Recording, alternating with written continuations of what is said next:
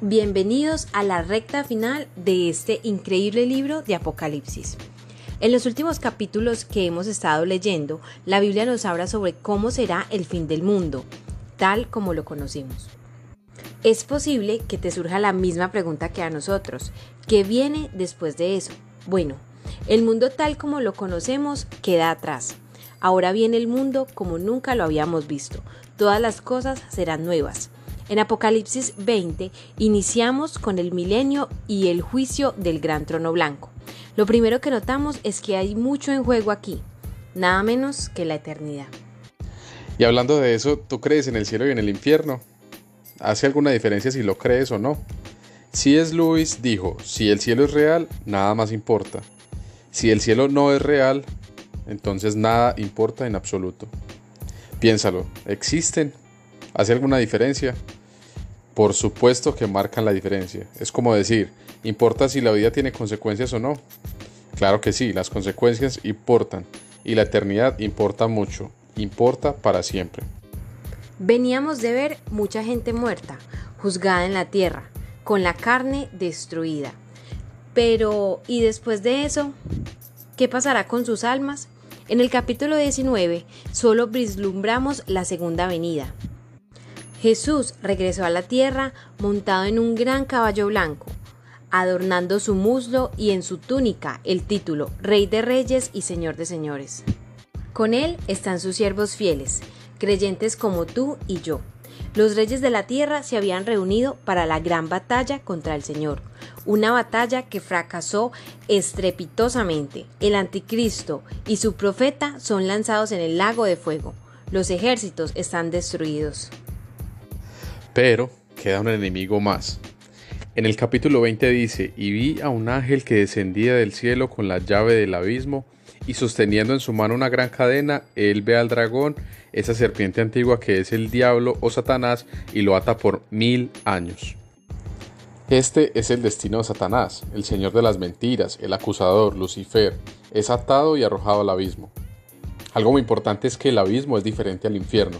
El abismo es una prisión solo para demonios, pero no es para siempre.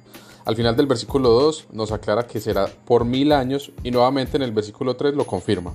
Ahora la pregunta es, ¿qué son estos mil años? Durante mil años o un milenio Jesús reina por completo en la tierra. Por esto es por lo que Jesús nos pidió que oráramos, para que su reino venga, se haga su voluntad en la tierra como en el cielo. Existen varias ideas sobre este milenio y cómo se desarrolla. Algunos dicen que la palabra milenio no está en la Biblia si se estudia en el idioma original. Otros dicen que el milenio es ahora, con Jesús reinando espiritualmente, no físicamente. Y otros dicen que el milenio ocurre antes de que Jesús regrese y que es la iglesia la que lo establece. Puedes leer sobre los argumentos que puedan presentar en cada idea. Probablemente llegues a la conclusión de que no estás de acuerdo con ninguna de ellas.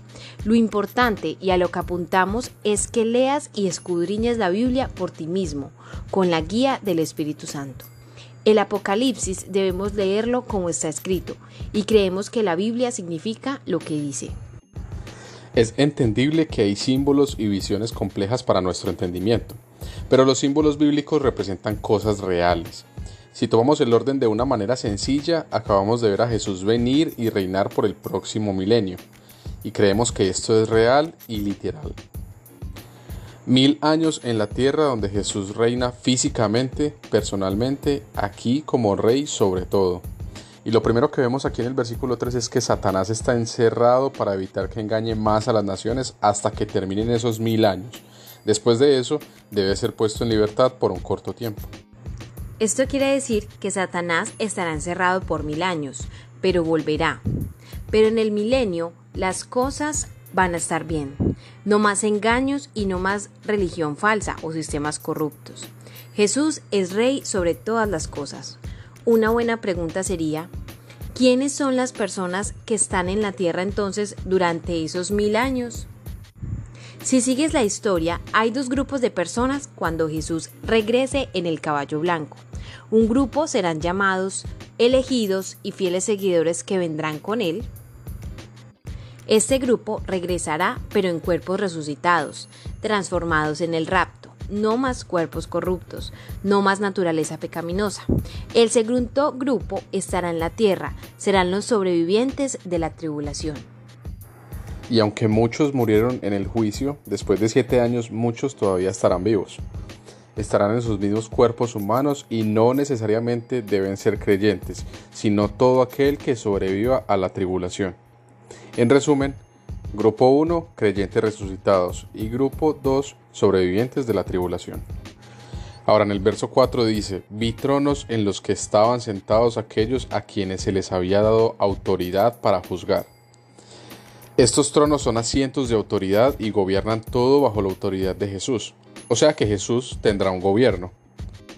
Te explicamos, el milenio no es en el cielo, es en la tierra que será gobernada de forma correcta al estilo de Jesús con líderes que sirven, un gobierno verdaderamente bueno. Y luego Juan ve las almas de los mártires de la tribulación. En el versículo 4 volvieron a la vida y reinaron con Cristo durante mil años. El versículo 5 llama a esto la primera resurrección. Eso significa obtener un nuevo cuerpo que será incorruptible.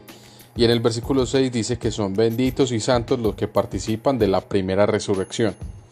La segunda muerte no tiene poder sobre ellos. Serán sacerdotes de Dios y de Cristo y reinarán con Él por mil años.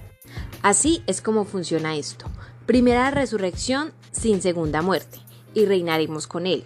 Pero habrá una resurrección posterior en el versículo 5. El resto de los muertos no volvió a la vida hasta que terminaron los mil años, es decir, los no creyentes que murieron antes del milenio. Esperarán para poder resucitar. Ok, ¿qué más sabemos sobre el milenio? Bueno, en la Biblia hay esparcidos pasajes sobre un tiempo en la tierra en el cual todo está bien. Por ejemplo, Isaías nos dice que Jesús reinará con la capital en Jerusalén sin guerras y la gente prosperará durante mucho tiempo. Los animales serán herbívoros y los niños pueden jugar con ellos. Mientras que en Ezequiel y Zacarías Israel será restaurada y el templo reconstruido. Pero mil años llegarán a su fin. Y para volver aquí en el versículo 7, cuando pasen los mil años, Satanás será liberado de su prisión y saldrá para engañar a las naciones de los cuatro rincones de la tierra, Gog y Magog, y reunirlos para la batalla. Mil años de justicia y Satanás regresará y logrará convencer a una gran masa de personas para que ataquen a Jerusalén y al pueblo de Dios. Pero ¿qué rayos está pasando? Recordemos que Dios no obliga a nadie a creer y a seguirle. Es decir, todos aquellos que aún no han sido resucitados, los sobrevivientes de la tribulación y sus muchos descendientes todavía tienen libre albedrío. Creemos que ese es el propósito del milenio. Dios está demostrando a fondo que incluso si la vida es perfecta, todavía escogeremos hacer el mal. No podremos culpar a nuestras circunstancias. Lo triste es que aquellos que optan por no confiar en Cristo eligen ser engañados. La batalla es bastante rápida, hay un fuego que desciende del cielo y en ese momento llegará el juicio final. En el versículo 10 el diablo es arrojado al lago de fuego y este sí es el verdadero infierno y es un tormento por los siglos de los siglos. Y hasta aquí llega nuestro episodio de hoy. Sabemos que es un episodio que nos confronta y que nos da una mirada al futuro increíble y pedimos que Dios sea revelándose aún más a tu corazón a través del estudio de su palabra. Somos Comunidad Cristiana de Fe Urabá. Nos puedes encontrar en las redes sociales como arroba comunifeurabá y también recuerda visitar nuestra página web www.comunifeurabá.com. Te enviamos un fuerte abrazo y deseamos que sea un día muy bendecido. Chao, chao.